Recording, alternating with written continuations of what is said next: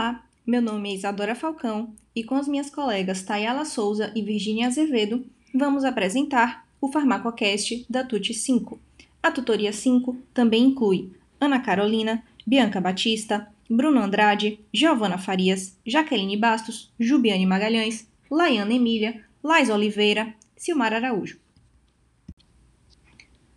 No programa de hoje, vamos falar sobre as formas farmacêuticas.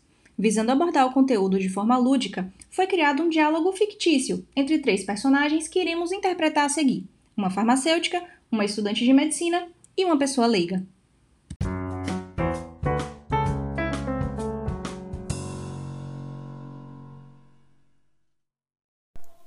Mariazinha, boa tarde. Fui na farmácia de manipulação comprar os remédios que o médico me passou. A moça veio me perguntar qual era a forma farmacêutica. Eu sei lá, lembrei que você é farmacêutica e sua filha está fazendo medicina. Vocês podem me ajudar? Oi, Simone. É muito simples. Ela está perguntando sobre a forma do remédio que você vai consumir ou vai ter contato com o princípio ativo. Por exemplo, comprimido, cápsula, pomada, creme, solução e outros. Mas vou chamar minha filha. Ela está fazendo medicina e acabou de estudar esse assunto. Vamos te explicar melhor. Oi, tia, tudo bem? O que a senhora quer saber? O que é forma farmacêutica? A moça na farmácia de manipulação me perguntou qual era a minha preferência. Ah, sim, entendi. Então, as formas farmacêuticas podem ser classificadas como sólidas, líquidas ou semissólidas. As sólidas são as preferidas pela indústria por serem mais estáveis. Como exemplos, temos o pó, a cápsula, os granulados, comprimidos, óvulos, pastilhas, supositório e as dragas. Já as líquidas facilitam a deglutição em pessoas sensíveis, como crianças e também os idosos. São eles o xarope, a ampola, a emulsão, frasco-ampola, elixir, gotas e suspensões. Já as semissólidas são as escolhidas para produtos de uso tópico, tais como os cremes, xarope, loção, pasta, ungento, pomadas e géis. Meu Deus, e isso é confiável? Claro que sim, Simone. Os princípios ativos são administrados como parte de uma formulação, ao lado de uma ou mais substâncias que desempenham várias funções farmacêuticas.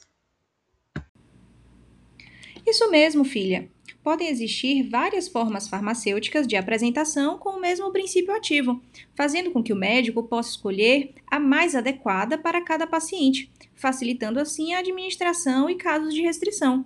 Isso vai gerar benefícios como facilitar a ingestão da substância ativa, facilitar a administração, garantir a precisão da dose, garantir a presença no local de ação adequado e proteger a substância durante o percurso pelo organismo. Nossa, o que é a substância ativa e quais são esses componentes constituintes do fármaco que você falou? Tia, a substância ativa representa o componente ativo da formulação responsável pelas ações farmacológicas. Isso, e podemos ter mais de uma substância ativa em um mesmo fármaco. Nos componentes, nós temos a base, que é a substância ativa com maior atividade farmacológica, tanto pela sua potência quanto pelo seu volume. A adjuvante, que é outra substância ativa que complementa a ação da base e tem por função auxiliar o princípio ativo, como nos casos do sinergismo, em que a ação de uma droga atua na promoção ou no aumento da efetividade de uma outra droga. Temos também os adjuvantes técnicos, que são substâncias cujas propriedades visam estabilizar, conservar, espessar o meio e favorecer a dissolução, além de corrigir o produto final em suas propriedades organolépticas, e o veículo ou recipiente, que é todo o componente de uma formulação que serve para dissolver, suspender ou misturar-se homogeneamente com outras substâncias para facilitar sua administração ou tornar possível sua confecção. Acho melhor você retornar ao médico e questioná-lo sobre a melhor fórmula farmacêutica para você, Simone. Ela não me falou nada sobre isso na consulta. O que é fórmula farmacêutica? Fórmula é uma descrição quantitativa e qualitativa dos componentes que fazem parte da forma farmacêutica. Veja que forma e fórmula são conceitos diferentes. Quanto às fórmulas, vamos ter as oficiais, que é quando a fórmula e a técnica se encontram inscritas e descritas na farmacopeia ou em formulários, É um manual definido pelo governo. As fórmulas magistrais, que são da autoria do clínico e que o farmacêutico prepara seguindo essas prescrições. É o caso do medicamento manipulado. E temos as fórmulas especializadas, que se encontram já preparadas e embaladas e que se apresentam sob um nome, fantasia, ou sob uma denominação comum ou científica da substância ativa que entra na sua composição. É o medicamento de farmácia. Mas será que precisa remarcar mesmo? Achei tão fácil, posso escolher sozinha. Tia, nós te explicamos de uma forma mais simplificada, mas eu fui buscar nas minhas anotações da aula e deixa eu te falar mais detalhado só para a senhora ter uma ideia. Olha, não é apenas chegar e escolher uma forma, até porque dentro das formas ainda existem várias classificações, vantagens e desvantagens. Nós temos as formas farmacêuticas sólidas, como por exemplo os comprimidos, que são formas farmacêuticas obtidas por compressão da mistura de pós, contendo fármaco, adjuvante e recipiente. Os comprimidos podem variar em tamanho, forma, peso, dureza, espessura, características de desintegração e outros aspectos, dependendo do uso a que se destinem e do método de fabricação. A maioria dos comprimidos são administrados pela via oral. Também são destinados à administração sublingual, bucal ou vaginal e possuem vantagens e desvantagens. Hum, essas vantagens e desvantagens ela me explicou na farmácia e eu até anotei que são, como desvantagens, menor absorção comparadas às soluções, podem provocar irritação na mucosa gástrica, favorece a formação de complexo com os alimentos e como vantagens temos elegância na apresentação, fácil uso, portáteis, podem apresentar vínculos e gravações, dosagem correta e alto grau de precisão, maior estabilidade em relação às outras formas, maior facilidade de administrar fármacos insolúveis em água, menor sensação de sabores e odores desagradáveis, permitem utilizar revestimentos externos, permite o controle na liberação do fármaco e resistente a choques e abrasão. Isso mesmo, e dentro de comprimidos ainda temos os tipos, como por exemplo, comprimidos não revestidos. Eles possuem uma camada única, é, que resultam de uma única compressão, ou podem ter múltiplas camadas dispostas concentricamente ou paralelamente, que requerem compressões sucessivas efetuadas com partículas de diferentes composições. A combinação em multicamadas ocorre porque as substâncias são incompatíveis ou quando se misturam e reagem entre si e acabam se inativando. Para isso não ocorrer, a indústria separa as substâncias em camadas diferentes e paralelas, ou devido a uma questão visual de marketing mesmo, para mostrar que cada camada tem uma função e gerar uma ideia de maior efetividade do que outro medicamento que tem apenas uma cor. Existem também os comprimidos revestidos. Eles são recobertos por uma ou mais camadas constituídas por misturas de substâncias diversas, como resinas naturais ou sintéticas, gomas, açúcares, plastificantes, ceras, matérias corantes e por vezes aromatizantes. As substâncias usadas para o revestimento geralmente são aplicadas sob a forma de solução ou de suspensão em condições que favoreçam a evaporação do veículo. Lembrando que esse revestimento não tem função farmacêutica, tá? Mas pode ser um revestimento gastrosolúvel, solubilizado no estômago, no suco gástrico, ou gastroresistente ou entérico, resistente ao líquido gástrico e vai ser solubilizado lá no intestino. Bom, Além desses comprimidos revestidos, temos também os comprimidos de liberação controlada ou modificada. São formas farmacêuticas que não liberam imediatamente todo o fármaco, fazendo de forma gradual e contínua, em diferentes tempos e locais. São formulados para uma liberação lenta, controlando a velocidade de absorção durante um determinado período de tempo. São preparados com adjuvantes especiais ou por processos particulares, ou recorrendo aos dois meios simultaneamente, de modo a modificar a velocidade ou local de liberação do ou dos princípios ativos. Em um comprimido de liberação convencional, a água do nosso trato gastrointestinal vai consumir o comprimido de fora para dentro. Já nos comprimidos com cobertura polimérica, a água passa pelo polímero e entra em contato com o conteúdo do ativo, aquela parte interna mais branca, e quando a água vai sair, ela leva os ativos para fora para serem absorvidos. Logo, a erosão ocorre de dentro para fora, o que aumenta o tempo de liberação. Isso ocorre porque há uma membrana limitando o contato da água com o fármaco. Quanto aos comprimidos de liberação controlada, existem alguns tipos. Os de liberação sustentada visam manter constante a concentração plasmática do fármaco por um período geralmente de 8 a 12 horas, intervalo de tempo maior que a forma convencional. Podem ser comprimidos com revestimento ou sem revestimento, mas de desintegração lenta. Já os de liberação retardada, revestimento entérico, prolongam o período de latência, ou seja, o intervalo de tempo entre a administração e a detecção do fármaco na corrente sanguínea. Mas então, quais os objetivos de se revestir o fármaco? Bom, é proteger a mucosa gástrica da ação irritativa do fármaco. É também proteger o fármaco da destruição pelo suco gástrico e proteger fármacos melhor absorvidos em regiões definidas do intestino. Além disso, eu também anotei o de liberação repetida, no qual ocorre a liberação de uma dose individual logo após a administração, que se apresenta na camada mais externa do comprimido, e uma segunda ou terceira dose liberada de 4 a 6 horas após a ingestão. Nele, há duas liberações com a mesma dosagem, como se tivesse tomado dois comprimidos. Também podemos citar a liberação prolongada, na qual são disponibilizadas duas doses do fármaco. A primeira, chamada de dose inicial de liberação imediata, necessária para produzir o efeito farmacológico desejado sem causar danos ao organismo, e a segunda, chamada dose de manutenção, que é liberada de modo gradual com a finalidade de prolongar a extensão da resposta farmacológica.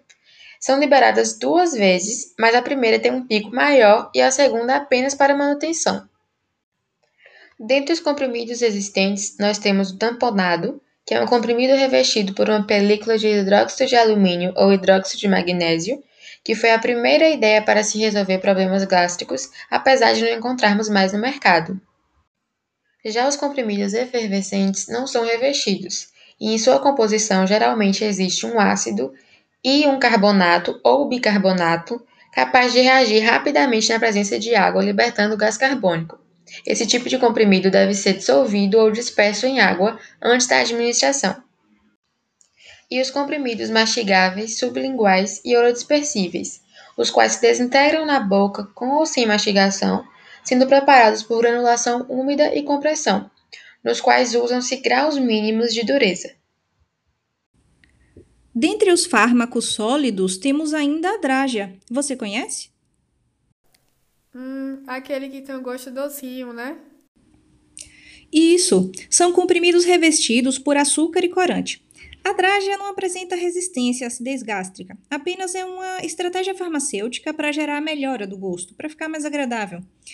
A cápsula pode ser dura, ela se rompe antes, mas quando ela derrete e libera o ativo, o ativo está na forma sólida em pó, ainda precisando ser solubilizado no intestino ou a cápsula pode ser mole, gelatinosa, contendo o ativo na forma líquida, o que faz com que atinja mais rápido o seu efeito.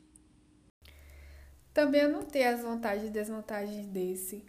Como desvantagens, tem a fácil abertura, a possibilidade de aderência no esôfago e vantagens, a administração de substâncias nauseosas liberam rapidamente os princípios ativos depois da ingestão e mais fácil deglutição do que os comprimidos. Exatamente. Além disso, temos os supositórios, que são preparações farmacêuticas sólidas com formato adequado para introdução no reto, devendo fundir a temperatura do organismo ou dispersar em meio aquoso.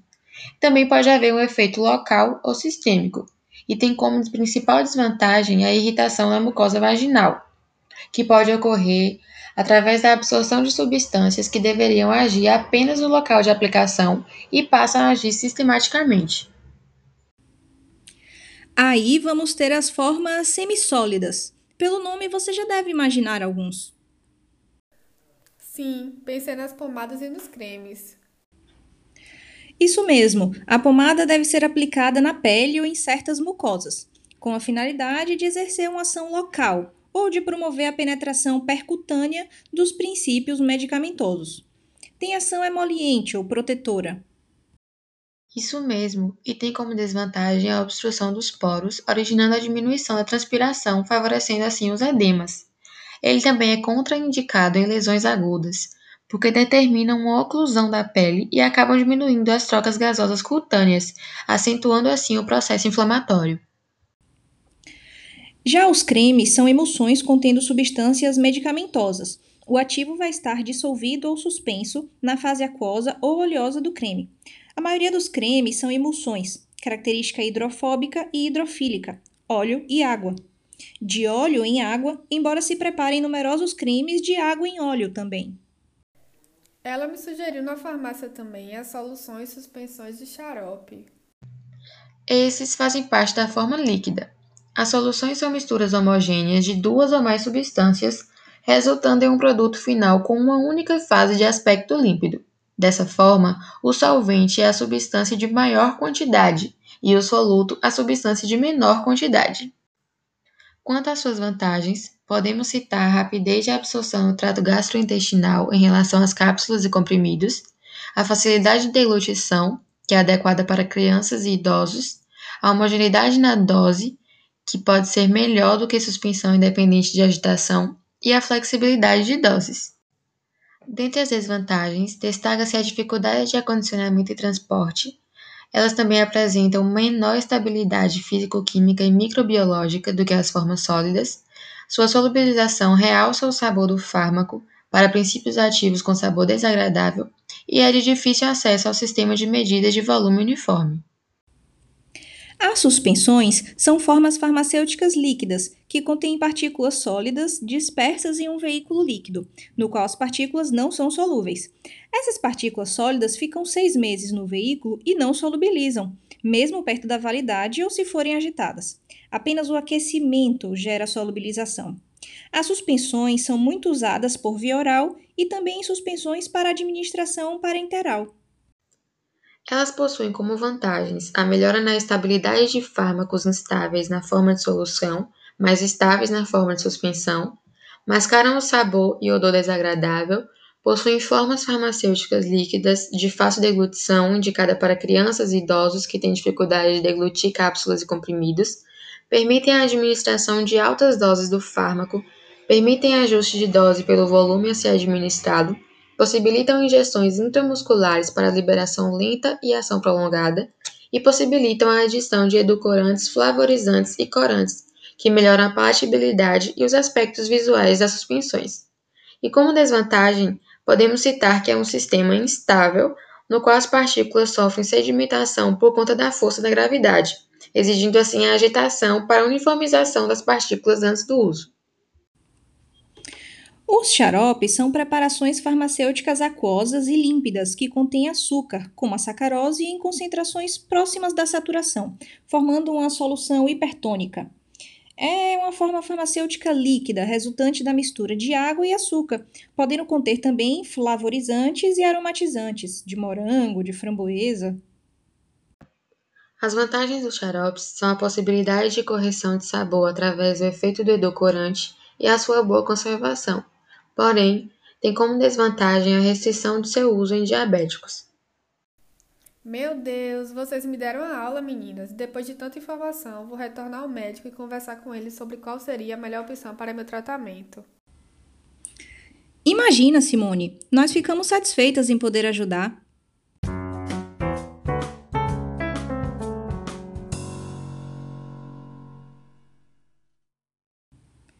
Então é isso, esse foi o Farmacocast da TUT 5 e se você gostou, compartilha com a família e com os amigos. Tchau!